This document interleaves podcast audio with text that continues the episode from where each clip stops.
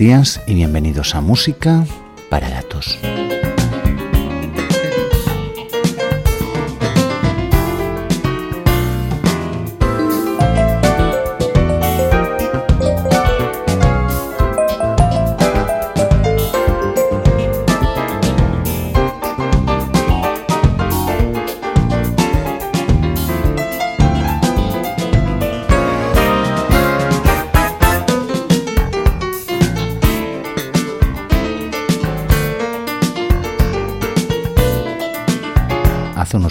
Capítulos en Música para Gatos, concretamente en nuestro episodio número 17, al que quisimos llamar Cuerpo de Jazz, Alma de Fusión, nos decidimos a repasar una serie de temas clásicos como Stella by Starlight de Victor Young, Since I Fell For You de Woodrow Wilson Johnson, On Green Dolphin Street de Bronislaw Kapper, Bye Bye Blackbird de Ray Henderson, What's New de Bob Hart, Everything Happens to Me de Matt Dennis, Polka Dots and Moonbeams y Like Someone in Love, ambas de Jimmy Van Housen la condición y de ahí el título del programa es que nosotros íbamos a seleccionar una versión de esos temas, una versión en clave algo más moderna, con un filtro diferente por músicos que habían hecho carrera a partir de los años 60, que ese programa fue uno de los programas que tuvieron mayor audiencia en música para gatos y que alcanzó una cantidad de oyentes prácticamente muy cercana a los 800, que para nosotros es una auténtica pasada. Entendemos que para Andreu Buenafuente o Berto Romero eso es prácticamente una estupidez, pero para un blog tan pequeño como nuestro, la verdad es que es una cifra bastante importante. Hoy nos hemos decidido hacer lo mismo, pero lo que vamos a hacer para variar un poco el punto de vista es escoger clásicos relativos al jazz moderno, una expresión que siempre ha conllevado una cierta polémica. Hay gente que se refiere al jazz moderno a partir de los años 40 con la aparición del bebop y luego la aparición de músicos como Dizzy Gillespie, como Charlie Parker, también como no, como Miles Davis y otros que se refieren al jazz moderno a partir de finales de los años 50 y a nosotros nos parece una definición bastante más ajustada. A finales de los años 50 las comunicaciones entre países comenzaron a funcionar con más fluidez. La gente, especialmente de Sudamérica, tenía fácil trasladar a Estados Unidos y mezclarse con músicos negroamericanos y eso combinado con la aparición de la bossa nova en el año 1958 creó un enorme caldo de cultivo para la creación de un nuevo estilo musical. El rock también había hecho ya presencia, había hecho presencia la bossa nova, la música brasileña en general y a mediados de los 60 hizo presencia una nueva forma de jazz a la cual se le llamó free jazz a finales de esa década, Miles Davis sacó un disco que se llamó Bridges Brew y se inventó otro nuevo estilo, un nuevo tipo de música al cual se llamó Fusion Jazz. Nosotros nos vamos a centrar en músicos de Fusion Jazz y en este caso vamos a seleccionar un puñado de temas considerados como estándares modernos. Eso significa a partir de finales de los 50, durante los años 60 y también, como no, los 70. Con todas estas ideas en mente, comenzamos el programa de hoy.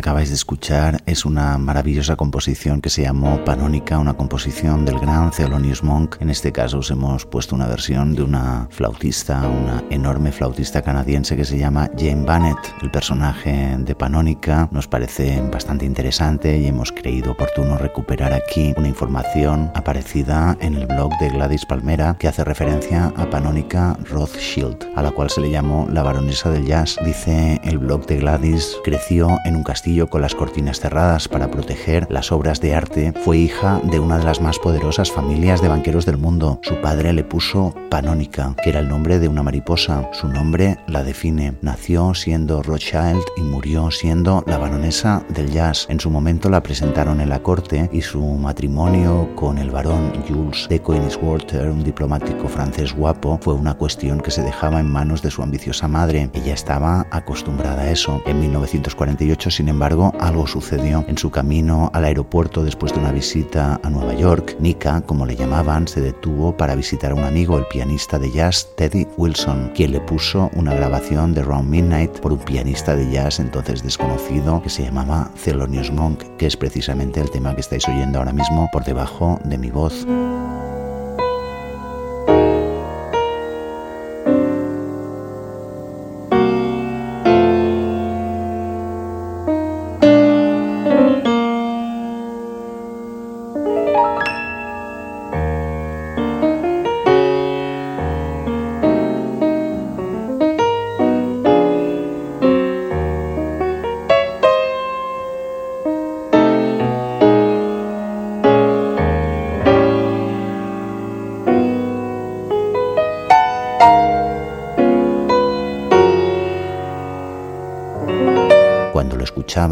Forma de enamoramiento eléctrico ocurrió en ella. Estaba embrujada. Después de haber perdido su avión, ella nunca fue a casa de nuevo. Abandonó a su marido y sus cinco hijos, se mudó a una suite en el hotel Stanhope y se dedicó a tratar de conocer al hombre que había hecho ese disco extraordinario. Durante una larga temporada siguió al errático Monk cuando solo un pensamiento estaba en el aire. ¿Estaba a la altura de lo que había soñado? Oh sí, dijo, era el hombre más hermoso que había visto en mi vida. A partir de ese momento no iba a volver. Durante los siguientes años Nika dedicó su vida a Thelonious Monk y estaba segura de que no hacía nada malo. Era un genio, pura y simplemente, y no había nada, ni el dinero ni los castillos, nada que estuviera por encima de Monk.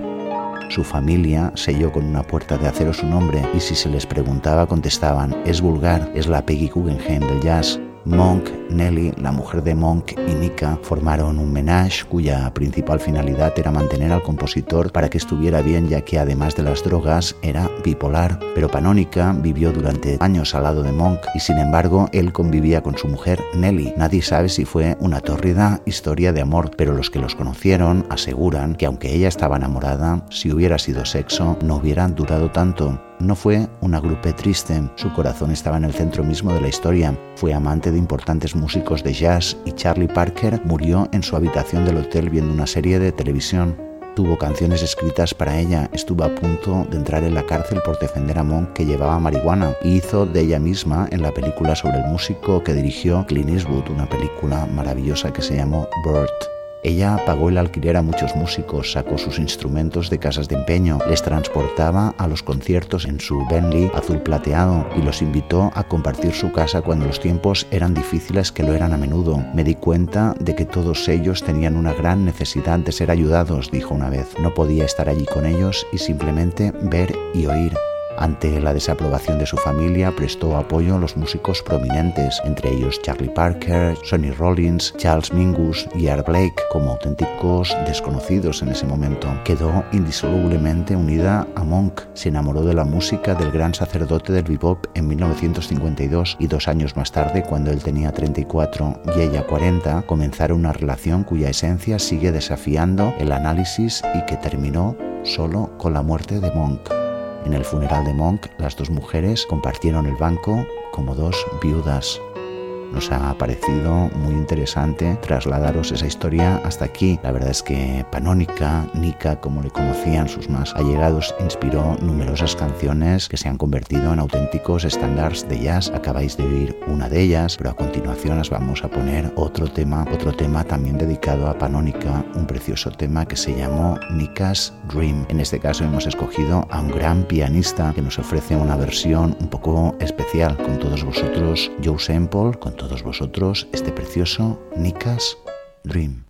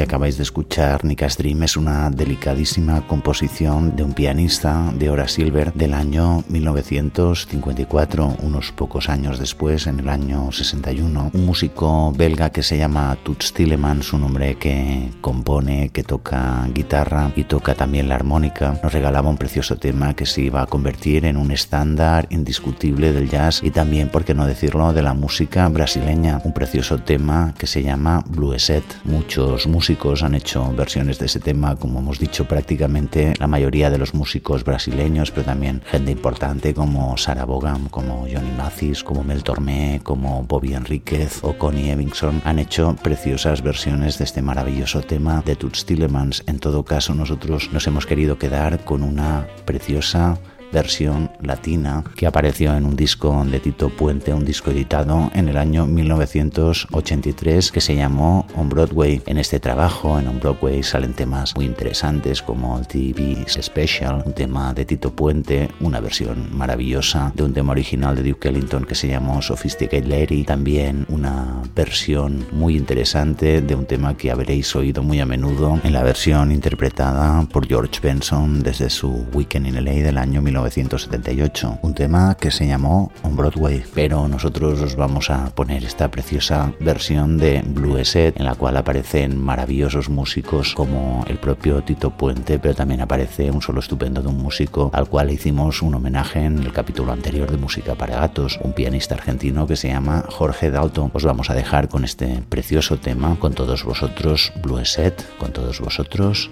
Tito Puente.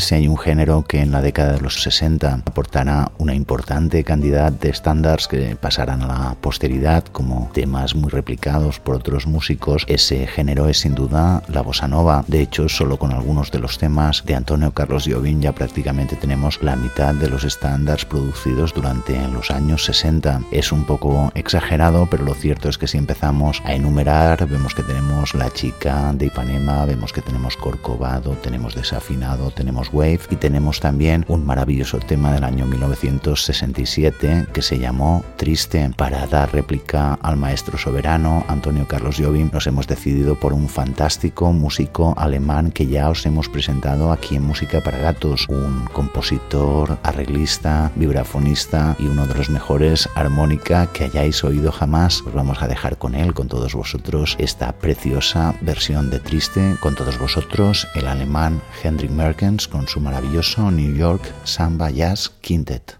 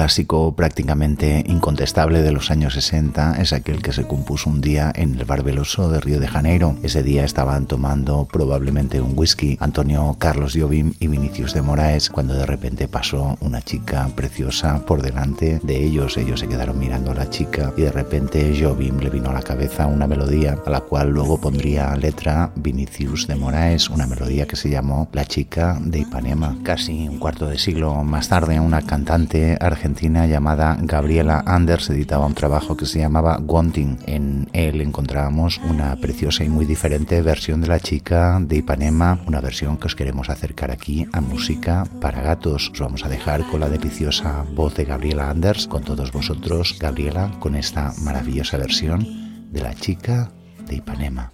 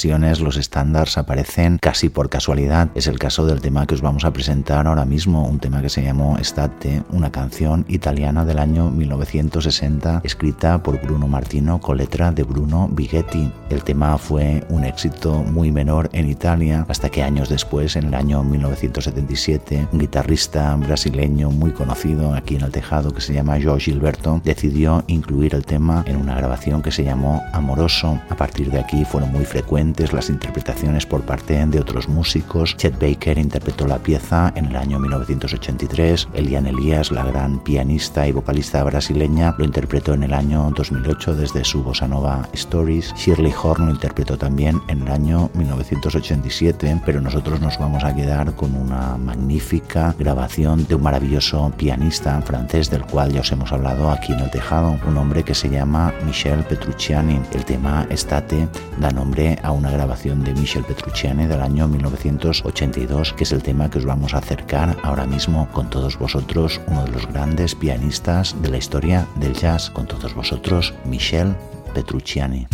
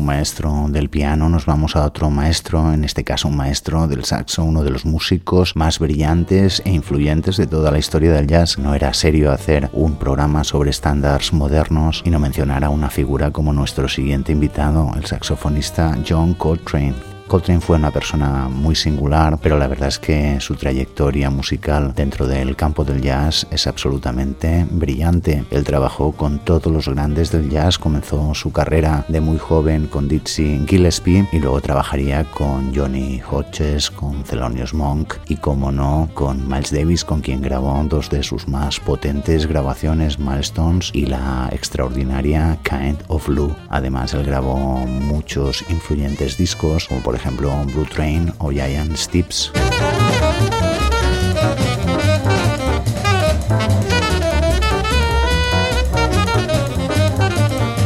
Giant Steps es una de las grandes grabaciones del jazz moderno, un disco que contiene una colección de siete temas, dos de los cuales se han convertido en auténticos estándares del jazz. Por un lado tenemos a Giant Steps, una composición de Coltrane absolutamente memorable, pero para este programa nosotros nos vamos a quedar con un tema que nos parece absolutamente maravilloso, un tema que John Coltrane dedicó a su mujer. Su mujer se llamaba Naima y Naima es, como no, el nombre de este tema.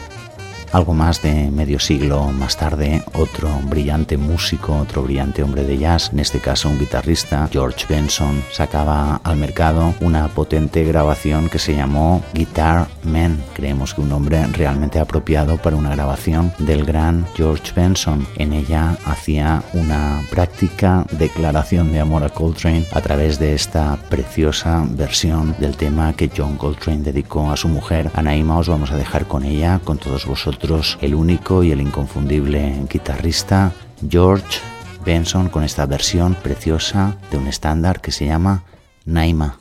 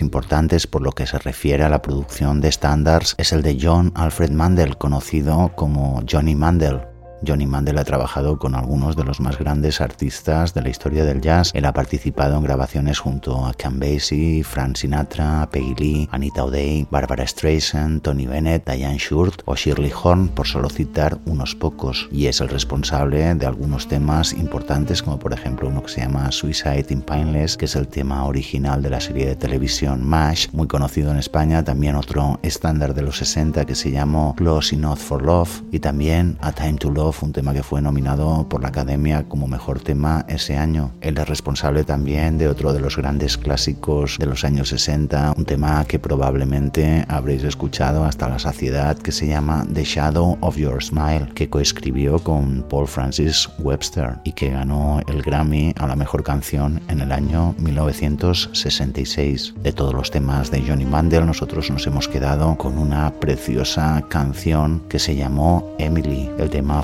parte de la banda sonora original de una película que prácticamente ha pasado desapercibida que se llamó La americanización de Emily. Desde entonces fue grabado por algunos brillantes músicos, entre los cuales los más notables que podemos citar aquí fueron Bill Evans, Tony Bennett y también un hombre muy importante en el tejado, un pianista que se llama George Cables. En cualquier caso hemos decidido dejaros aquí una versión muy singular, una versión de un hombre que se llamó Colin Radcliffe Jadder, nacido en Missouri en el año 1925, un excelente vibrafonista y compositor estadounidense que llegó a ser el más famoso líder de una banda de jazz afrocubano que no era obviamente de origen latino. Además, él participó activamente tanto en la creación del bop como en la creación del cool. Más tarde participó de forma activa en la escena del fusion jazz, sobre todo en el ámbito de la fusión del jazz con la música cubana. Él era muy conocido por eh, su forma de tocar el vibráfono, de hecho era un excelente vibrafonista, pero también se mostraba muy diestro con otros instrumentos de percusión, como por ejemplo la batería y los bongos. Jader publicó en el año 1981 una bonita grabación que se llamó Shining Sea. En ella intervenían algunos grandes músicos como Hank Jones, Scott Hamilton, Vince Lateano y Dean Reilly. Os vamos a dejar con esta grabación con todos vosotros una preciosa versión latina de un tema original del músico Johnny Mandel que se ha convertido en un auténtico estándar del jazz. Un precioso tema que nos va a servir para cerrar con broche de oro el programa de hoy que hemos querido dedicar a versiones de los nuevos estándares de jazz. Con todos vosotros, Cal Jader, con este precioso Emily. Hasta la semana que viene.